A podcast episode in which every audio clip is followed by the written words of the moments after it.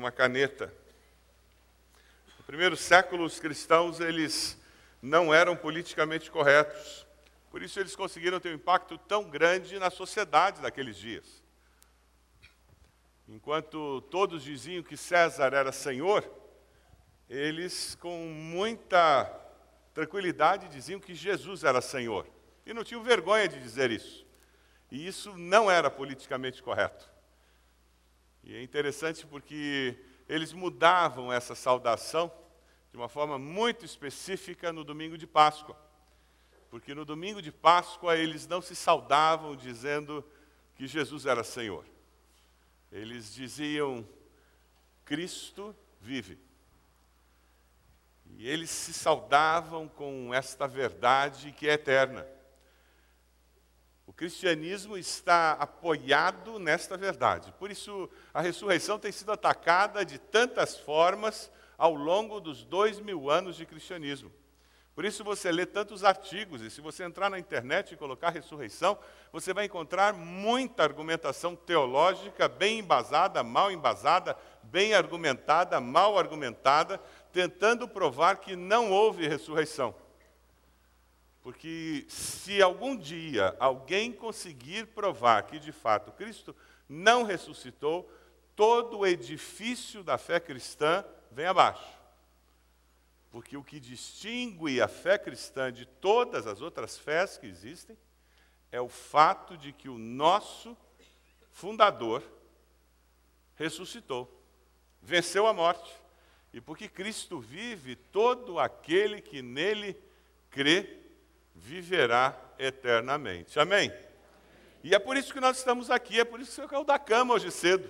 E aquele despertador acordou você e você olhou para o relógio e disse: Eu não acredito que já chegou a hora. E é por isso que você veio, porque você queria se lembrar como era.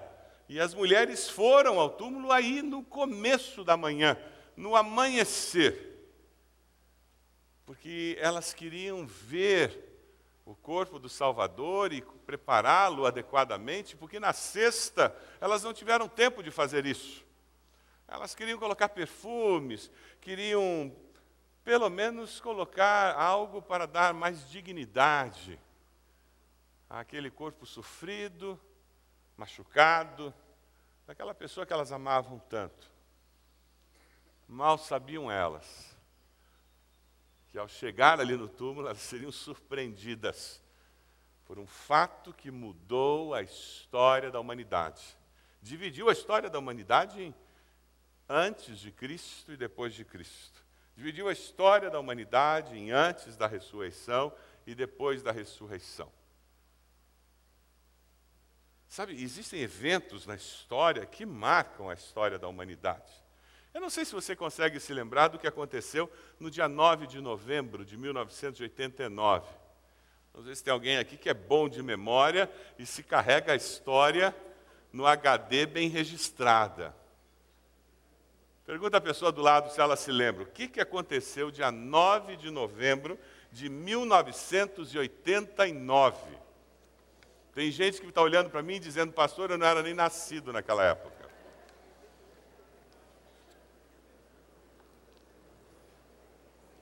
E outros estão dizendo: Eu não tomei meu remédio de memória, eu não me lembro. Vamos dar uma olhadinha num vídeo que registrou esse evento que marcou a história do, da humanidade. Vamos lá. Dê uma olhadinha nesse vídeo. se espalhou. Três horas depois, os guardas de fronteiras estavam completamente despreparados. Pegamos nosso equipamento e corremos o mais rápido que pudemos até Checkpoint Charlie. Eles estavam lá, subiram nele. Os portões foram abertos, os guardas fugiram e as pessoas passavam. Foi uma festa gigantesca nas ruas. Os carros passavam. E todos os carros trabantes velhos atravessavam. E os alemães ocidentais gritavam. E as pessoas se abraçavam. Foi um momento incrível.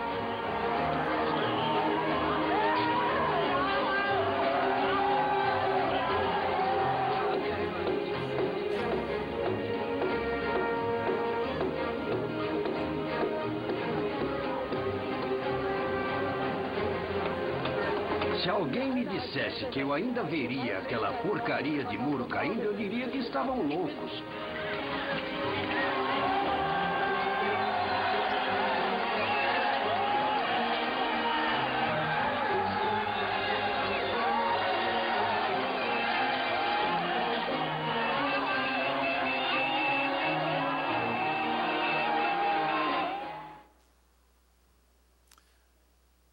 Desde o dia 13 de agosto de 1961, aquele muro permaneceu separando as duas Alemanhas. E ele cai de repente. Nenhum astrólogo, nenhuma cartomante, ninguém que joga tarô conseguiu prever que ia acontecer esse fato tão importante na história da humanidade. Aquele muro que separava as duas Alemanhas veio abaixo. Que alegria! Símbolo de liberdade. Agora aqueles, aquelas famílias de novo podiam se comunicar com liberdade, ir e vir. O que nós celebramos hoje também é o fato de que um muro de separação caiu. O muro da morte. O véu do templo rasgou. E porque esse véu rasgou no dia da crucificação, em que Cristo morre, o homem agora tem o livre acesso até Deus. Porque o véu rasgou e o túmulo está vazio, nós agora temos liberdade para chegar até Deus e para morrer sabendo que vamos viver. O que nós estamos aqui celebrando é o fato de que nós temos liberdade para viver e viver eternamente. Ninguém precisa ter medo da morte. Pergunta a pessoa do lado aí se ela tem medo de morrer. Pergunta. Ninguém precisa querer morrer. Querer morrer e ter medo de morrer são duas coisas diferentes.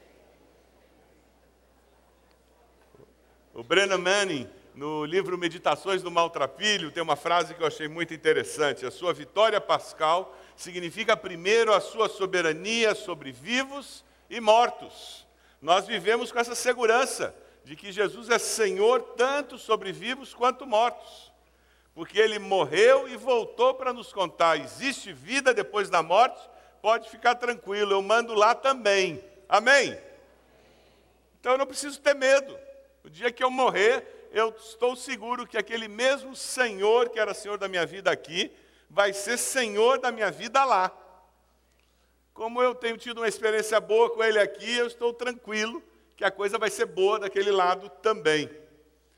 Queria que nós refletíssemos aqui sobre algumas consequências de nós cremos na ressurreição de Cristo no, na pastoral da revista IBB que você encontra, você também vai, vai descobrir algumas, algum arrazoado que pode ajudá-lo a conversar com alguns amigos que talvez achem que a ressurreição de Cristo é uma tolice, é bobagem, é conto da carochinha. O que nós estamos tentando fazer é colocar elementos nas suas mãos para que você possa conversar com essas pessoas. Na, na reunião dos pastores, nós temos falado sobre isso. A sociedade está mudando. Durante as últimas décadas, por causa da, do pós-modernismo, as pessoas não têm falado muito em apologética, as pessoas têm simplesmente desejado sentir. Então, o importante não é o que você crê, é simplesmente se você se sente bem ou não. Mas esse quadro está mudando na sociedade, nós temos percebido isso. E, de novo, nós vamos voltar a ter que argumentar e explicar e justificar. A volta de filosofia, sociologia para o ensino médio tem alimentado esse tipo de arrazoado na mente das pessoas, particularmente na nossa juventude. Você que tem filho, adolescente, jovem, abra o olho. Seus filhos estão sendo alimentados com conceitos que você aprendeu lá na sua adolescência e esqueceu, porque há 20, 30 anos que não se fala em filosofia, porque a pós-modernidade não pedia isso. Estamos voltando a ter um refluxo de modernidade, só que ela vai ser um pouco diferente. E nós vamos conversar mais sobre isso. Porém, nós vamos conversar mais sobre apologética cristã agora. Por isso que no boletim estou colocando fatos e tolices, nós estamos começando a conversar sobre esses temas. E você que tem filhos, adolescentes e jovens, por favor, desengavete aquelas apostilas de ABU que você tem. Por favor, procure livros, procure as páginas da internet que trabalham com apologética. Se você precisar de informação, procure um dos pastores. Nós podemos dar alguma orientação para você. E hoje eu gostaria de conversar sobre algumas consequências básicas que a ressurreição traz para mim, para você, para a fé cristã se eu creio que, de fato, Jesus Cristo ressuscitou. Se eu celebro a Páscoa porque Jesus ressuscitou, a primeira consequência é que eu passo a crer que Deus é fiel e Deus mantém as suas promessas. E isso é muito importante, porque eu começo a ver que a Páscoa, a ressurreição, ela não acontece dentro de um vácuo, mas ela acontece dentro de todo um contexto histórico. A fé cristã, ela acontece dentro da história da humanidade. Deus se revela na história humana. Deus não se revela no cosmo.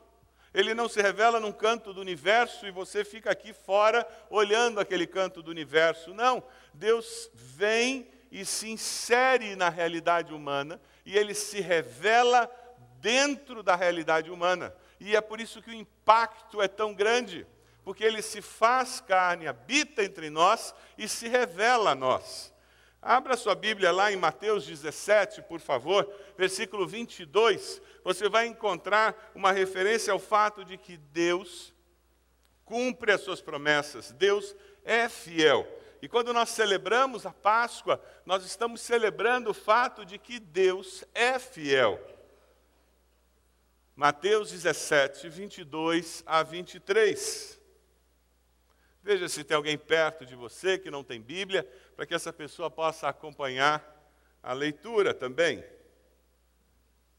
Mateus 17, 22, 23. Reunindo-se eles na Galiléia, Jesus lhes disse: O filho do homem será entregue nas mãos dos homens, eles o matarão, e no terceiro dia ele ressuscitará. E os discípulos ficaram cheios de tristeza. Quando Jesus anuncia a morte e ressurreição, ele faz menção a referências lá do Velho Testamento ele não fala simplesmente de algo que está acontecendo ali. Ele sempre vai linkar a história da sua vida a profecias que já existiam sobre a pessoa dele. Abra lá em Atos 13, 26, por favor. Atos 13, 26. Atos 13, 26. De novo, nós vamos encontrar referências a fatos no Velho Testamento vinculados à vida de Jesus, Atos 13, a partir do versículo 26. Irmãos, filhos de Abraão, gentios, tementes a Deus, a nós enviada essa mensagem da salvação. O povo de Jerusalém, seus governantes, não reconheceram Jesus, mas ao condená-lo, cumpriram as palavras dos profetas, que são lidas todos os sábados. Mesmo não achando motivo legal para uma sentença de morte, pediram a Pilatos que o mandasse executar. Tendo cumprido tudo o que estava escrito a respeito dele, tiraram-no do madeiro e o colocaram no sepulcro. Mas Deus o ressuscitou dos mortos e por muitos dias foi visto por aqueles que tinham ido com ele da Galiléia para Jerusalém. Eles agora são testemunhas dele para todo o povo. Nós lhes anunciamos as boas novas, o que Deus prometeu a nossos antepassados, ele cumpriu para nós, seus filhos, ressuscitando Jesus, como está escrito no Salmo, segundo tu és meu filho, eu hoje te gerei. O fato de que Deus o ressuscitou dos mortos, para que nunca entrasse em decomposição, é declarado nessas palavras: Eu lhes dou as santas e fiéis bênçãos prometidas a Davi. Assim ele diz noutra passagem: não permitirás que o teu santo sofra decomposição. Esse texto está no Salmo 16, 10. Tendo, pois, Davi servido ao propósito de Deus em sua geração, adormeceu, foi sepultado com seus antepassados, o seu corpo se decompôs. Mas aquele a quem Deus ressuscitou não sofreu decomposição. Portanto, meus irmãos, quero que saibam que, mediante Jesus, lhes é proclamado o perdão dos pecados. Por meio dele, todo aquele que crê é justificado de todas as coisas das quais não podiam ser justificados pela lei de Moisés. Quando nós cremos na ressurreição, quando nós celebramos a Páscoa, porque Cristo ressuscitou, o que nós estamos celebrando é o fato de que nós cremos que Deus interviu na história humana e fez algo sobrenatural na vida de Cristo Jesus. Ele se tornou carne, ele morreu e ressuscitou. E nós cremos que a história humana foi modificada pelo agir de Deus. E isso é confirmado por mais de 300 profecias entregues ao longo da história humana. Por que, que essas profecias foram entregues? Para nos ajudar a crer. Deus conhece a dificuldade do coração humano de crer. Então Deus entregou essas profecias antes da vinda do Salvador. Por quê? Porque Ele nos conhece. E para nos ajudar a crer, ele entrega profecias que se cumprem na vida de Jesus, e dessa forma nós podemos olhar as profecias, olhar a vida de Jesus e dizer de fato, verdadeiramente, Cristo é o Filho de Deus. A pergunta é: você confia na fidelidade de Deus? Você confia que Deus é fiel? Mesmo quando tudo parece dizer o contrário? Mesmo quando todas as coisas parecem estar indo na direção contrária, você continua confiando que Deus é fiel. Quando parece que as respostas que deveriam ter chegado não chegam, você continua dizendo que Deus é fiel. Quando nós celebramos a Páscoa, esse é o tipo de pergunta que nós temos que fazer para nós mesmos.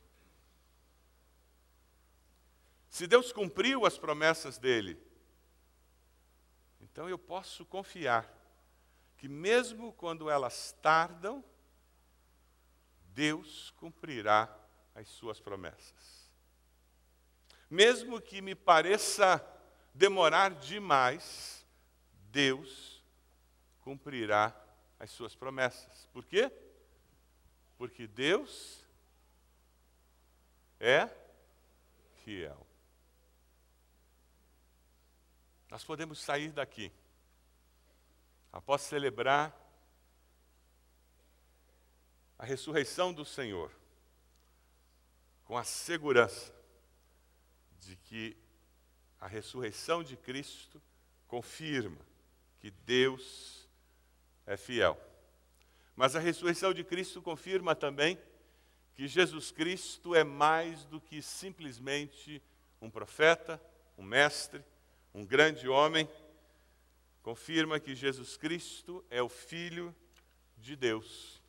Confirma que Jesus Cristo é completamente homem e completamente Deus. Confirma que Jesus Cristo é o enviado de Deus a nós. Confirma que Jesus Cristo é mais do que simplesmente um grande mestre de Israel. Você pode abrir lá em Romanos 1, por favor? Romanos 1, a partir do versículo 2. Ninguém na história da humanidade ressuscitou como Jesus ressuscitou. Ele foi o primeiro. O primeiro. E um dia, todo aquele que nele crê, ressuscitará como ele ressuscitou. Jesus ressuscitou várias pessoas no seu ministério. Nós temos ouvido relatos de pessoas ressuscitando na China. E Deus tem usado isso para trazer muitos à conversão na China. Mas essas pessoas ressuscitam à semelhança de Lázaro, à semelhança do filho da viúva de Naim. Pessoas que ressuscitam e voltam a ter vida no corpo natural. Vivem uma vida e morrem. E o corpo se decompõe. Mas Jesus Cristo ressuscitou a ressurreição da eternidade. Ele ressuscitou em um corpo glorificado, um corpo com uma natureza diferente. Romanos 1 nos fala sobre essa natureza diferente de Jesus. Romanos 1, versículo 2 diz: O qual foi prometido por ele, por Deus de antemão, por meio dos profetas nas Escrituras Sagradas, acerca de seu filho, que, como homem, era descendente de Davi, e que, mediante o espírito de santidade, foi declarado Filho de Deus com poder, pela sua ressurreição dentre os mortos, Jesus Cristo, nosso Senhor.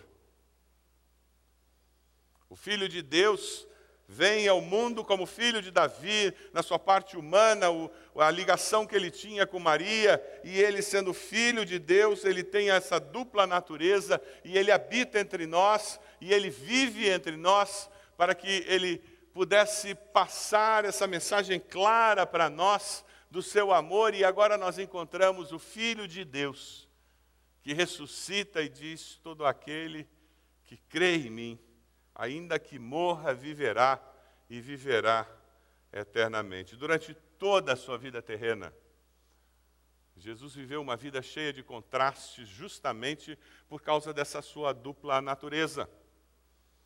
Porque Jesus não era um pouco divino e um pouco humano, ele não era só divino e ele não era só humano. E muitas pessoas têm a tendência de achar que Jesus era só divino. E alguns, quando leem que Jesus perdoou, dizem: Ah, mas também ele era Jesus, né? Aí é mole. E outros olham para Jesus e dizem: Não, ele era muito sábio. Ele alcançou uma evolução no seu espírito. E se esquecem que não foi evolução do espírito. Ele estava falando aquilo que vem do coração do Pai. Por isso que ele estava falando aquilo. Porque eu e o Pai somos um, ele dizia. Era o próprio Deus encarnado. E se você tem dificuldades para entender esse completamente divino e completamente humano, isso é um bom sinal, é sinal que você é saudável, você é normal e você é humano. Porque eu também não entendo. Ninguém entende. Tem que fazer zzz, aí é sinal que você está entendendo.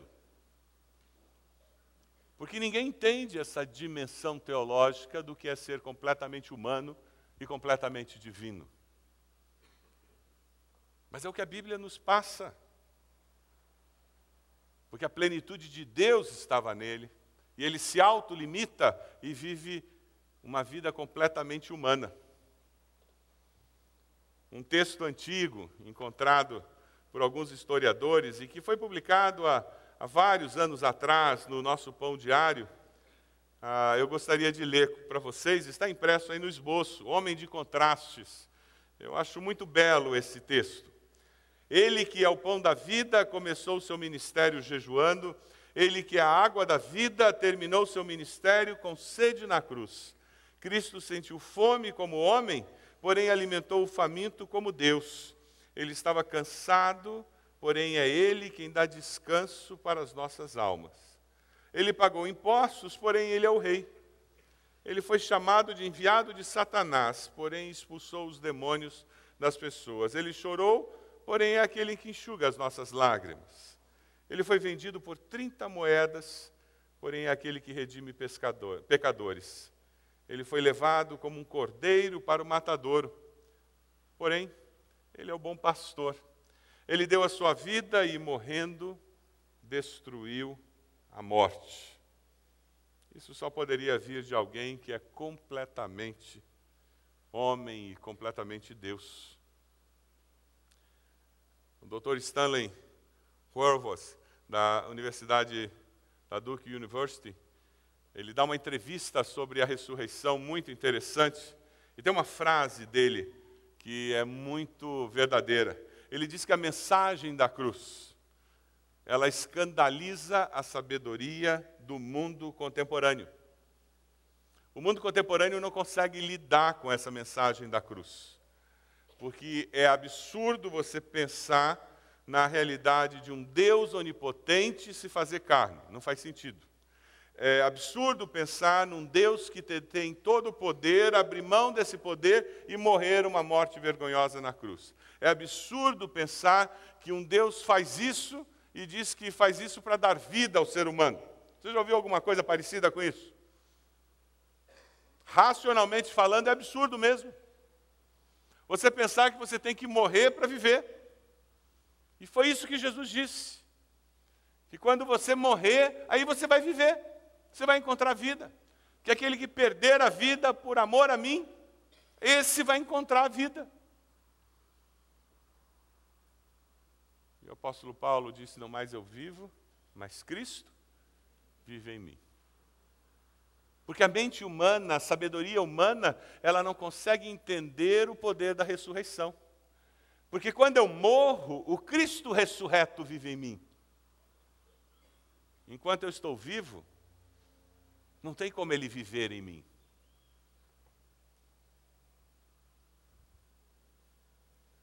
Mas quando eu decido que eu morro para minhas vontades, para as minhas prioridades, para os meus interesses, quando eu decido que eu morro para os meus projetos e que eu vou até os pés da cruz e digo, Deus, eu entrego a minha vida ao Senhor, eu me arrependo dos meus pecados e eu decido ser um discípulo de Jesus, eu decido seguir a Cristo. Eu abro espaço para esse Cristo que ressuscitou de uma forma sobrenatural se manifestar na minha vida. E, e isso é inexplicável. E não é verdade o que acontece? Até a gente às vezes não entende por que, que muda a vontade, muda o interesse, muda a prioridade. Porque é a nova vida.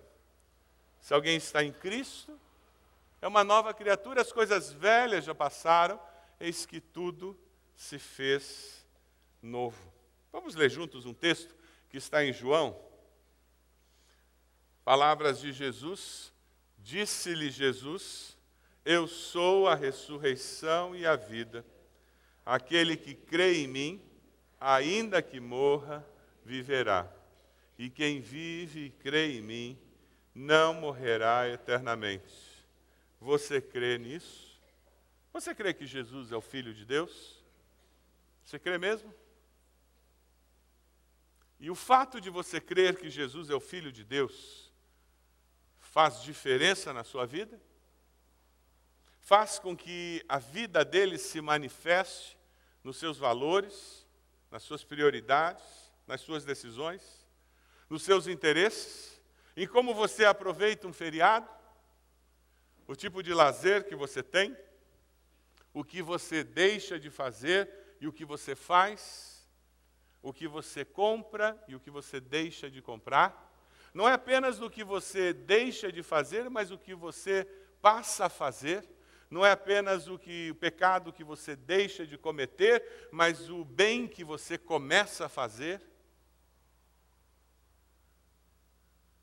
O confessar a Cristo como Senhor, como Filho de Deus, como meu Salvador, transforma minha vida e me ocupa em transformar o mundo para melhor. Ontem eu vi uma reportagem de uma ONG em São Paulo, muito interessante, de estudantes universitários. O projeto deles é construir casas de madeira de 30 metros quadrados, se não me engano, em favelas buscando trazer dignidade para moradores de favelas.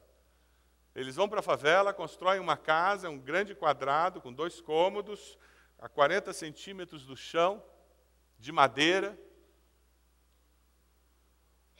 A dignidade vem pelo fato de que a casa não venta dentro, tem telhado, então não chove dentro, e como tem chão, você tem limpeza. E o jornal fez a reportagem mostrando aquela família chorando, dizendo que não acreditava que alguém se importava com eles. No meio da favela, a maior favela, aquela casinha agora se destacava, porque vários barracos e aquela casinha pintada por fora, por dentro era madeira crua. Não, não, não era uma ONG cristã. Uma ONG jovens universitários querendo fazer o bem.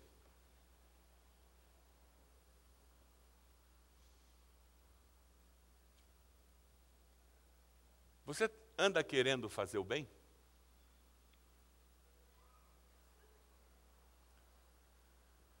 Ser discípulo de Jesus é ser contra a cultura e é viver promovendo os valores do cristianismo, fazendo mais do que fazer o bem, mas transformando a sociedade através dos valores cristãos que fazem o bem. O grande desafio nosso é fazer o bem e ir além de fazer o bem é promover transformação de pessoas e estruturas da sociedade. Porque Deus é fiel e Jesus é o Filho de Deus. nós podemos viver com a segurança de que após a morte nós viveremos pelo poder da ressurreição. Abra sua Bíblia lá em 1 Coríntios, capítulo 6, por favor. 1 Coríntios, capítulo 6, versículo 12. 1 Coríntios, capítulo 6, versículo 12. Ah, quando eu tenho certeza da fidelidade de Deus e tenho certeza de que Jesus é o Filho de Deus, eu me entrego a Ele, eu abraço os valores da fé cristã, aí eu começo a viver mesmo. E agora eu vou ter uma luta incrível, porque quando o diabo não consegue mais me afastar de Deus, ele não consegue mais tirar da minha mente essa história de seguir a Cristo, sabe o que ele vai tentar me transformar? Ele vai tentar me transformar num grande religioso ele vai me tentar me transformar num grande fariseu, numa pessoa hipócrita, fingida. Já que ele não consegue me afastar das coisas de Deus, ele vai tentar fazer com que eu seja aquela pessoa legalista, que usa a fé para ferir as pessoas ao redor. O apóstolo Paulo, em 1 Coríntios 6, de 12 a 14, diz: Tudo me é permitido, mas nem tudo convém.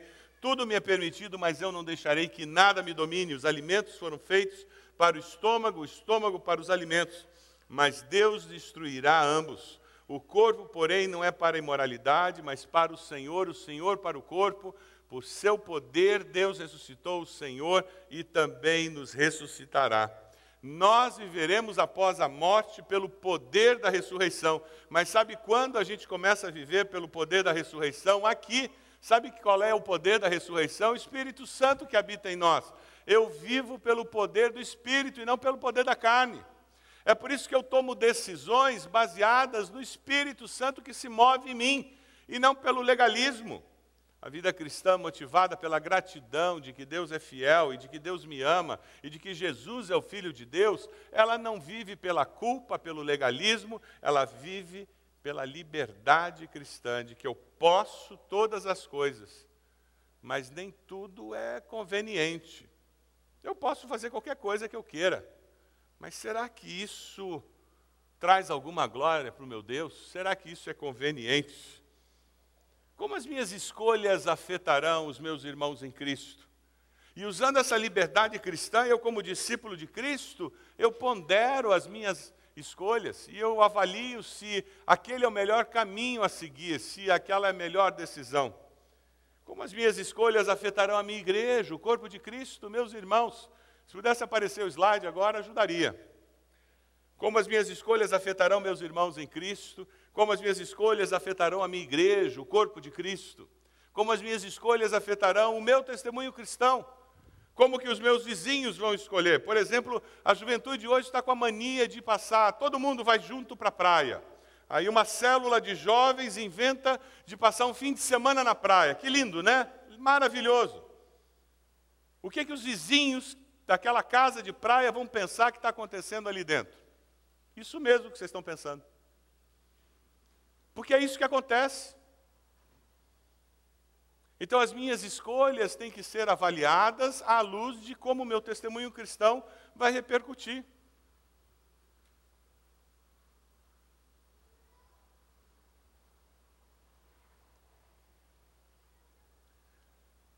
Eu não sou uma ilha.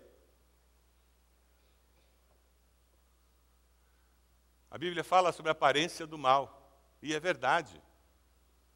Eu tenho que ter cuidado com a aparência do mal.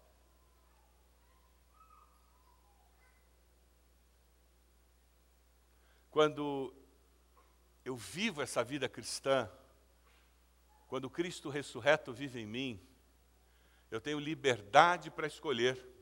É verdade. E é maravilhosa essa liberdade.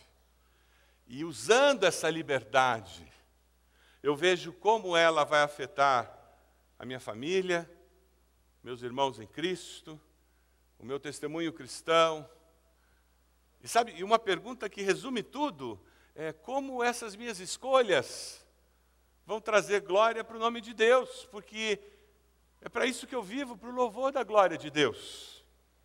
Essa minha escolha vai trazer alguma glória para Deus, porque se não traz, quem sabe eu preciso escolher um caminho diferente. Vamos ler juntos dois textos que vêm lá de Coríntios? Vamos lá? vocês foram comprados por alto preço, portanto, glorifiquem a Deus com o seu próprio corpo.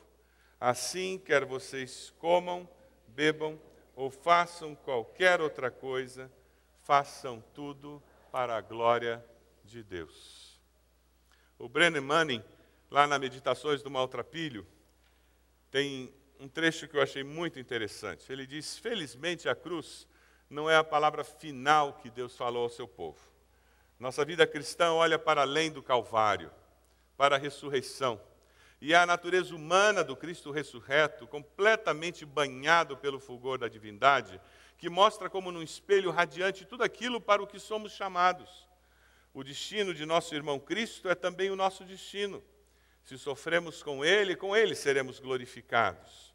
O padrão é sempre o mesmo alcançamos a vida somente por meio da morte. E aí vamos fazer escolhas que talvez signifiquem morte da nossa vontade, morte do nosso desejo, morte da conveniência. O que, que tem de mais? Passar um fim de semana na praia? Oito jovens, três moças e cinco rapazes numa casa. Ninguém vai fazer nada. Não vai ter nenhuma imoralidade ali. Mas qual a aparência que vai ficar para os vizinhos que estão ali? E o triste é que nós, pais, estamos nos sentindo constrangidos de dizer não para os nossos filhos jovens. Porque os nossos pais nos proibiriam de ir.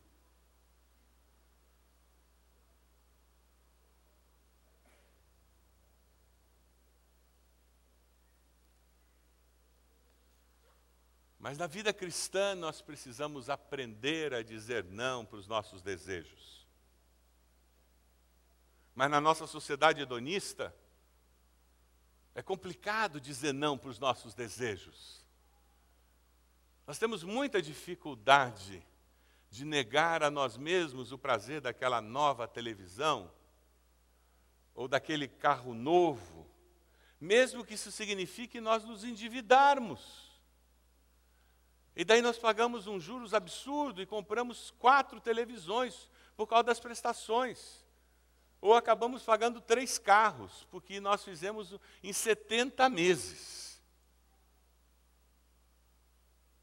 Mas nós não nos negamos àquele prazer imediato, porque aquela mobília, aquele sofá, a gente precisava. Precisava mesmo. Na sociedade de consumo, nós criamos necessidades, como aquele novo celular, porque sem ele não dá para viver, né? E porque nós temos dificuldade em negar o, esse prazer imediato a nós mesmos e aos nossos queridos, nós perdemos uma dimensão especial da vida cristã que é fazer morrer os nossos desejos, para que possa nascer algo mais nobre. Algo eterno dentro de nós.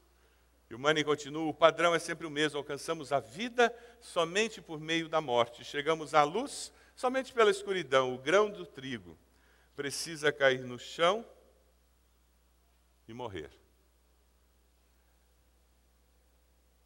Eu termino essa mensagem com uma poesia que eu li alguns anos atrás e já li aqui num culto de ressurreição, que é uma das minhas prediletas com relação à ressurreição.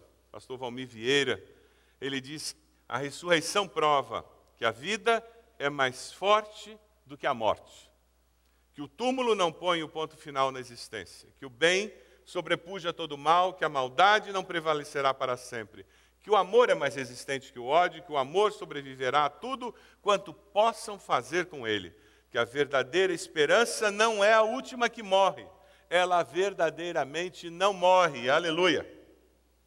Que qualquer tragédia nunca será maior que o poder e a graça de Deus. Que não há vida que não possa ser transformada, nem pecado que não possa ser perdoado. Aleluia! que depois de toda a cruz e sofrimento há sempre a coroa e a glória, que só podem experimentar as bênçãos da ressurreição os que creem no Cristo vivo. Você crê no Cristo vivo? Se você crê no Cristo vivo, que ressuscitou, as bênçãos que vêm da ressurreição serão derramadas na sua vida. A segurança de que Deus é fiel, a certeza de que há vida e vida eterna após a morte, a certeza de que Cristo é o Filho de Deus e mais, a certeza de que existe liberdade nesta vida e que essa liberdade pode ser usada para glorificar o nome de Deus em cada escolha que eu faço, em cada dia da minha vida. Você pode abaixar sua cabeça, por favor, fechar seus olhos. Eu gostaria de perguntar a você: você tem certeza de que Deus é fiel? Sim, não. Eu queria dar um momento para que silenciosamente em oração você dissesse para Deus: Deus, eu creio que o Senhor é fiel, eu creio nas tuas promessas. Diga para Ele, agradeça a Deus, porque na ressurreição as promessas de Deus se cumpriram. Diga isso para o Senhor.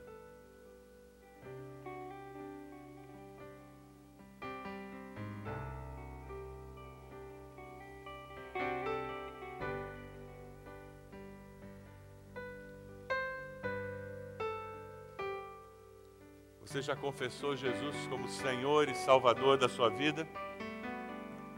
Faça isso agora. Diga, Senhor, eu me arrependo dos meus pecados. A Bíblia diz que com a tua boca confessares a Jesus como Senhor e no teu coração creres que Deus o levantou dos mortos, serás salvo. Faça isso. Confesse Jesus como Senhor e Salvador.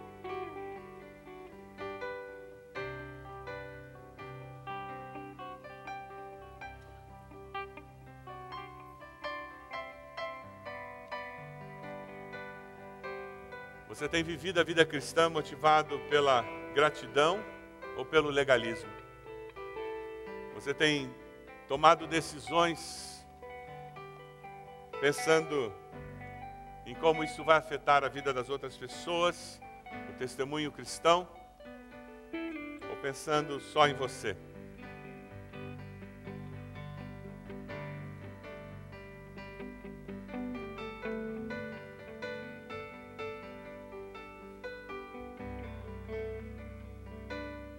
Enquanto todos estão com a cabeça baixa, você orou aceitando Jesus como Senhor e Salvador nessa manhã, confessando como Senhor, crendo que Deus o levantou dos mortos. Onde você está? Levante a sua mão para que eu possa saber dessa sua oração. Eu gostaria de orar por você. Onde você está? Só levante a mão e depois abaixe. Dizendo, pastor, graças a Deus, pode abaixar. Mais alguém? Onde você está? Levante sua mão. Mais alguém?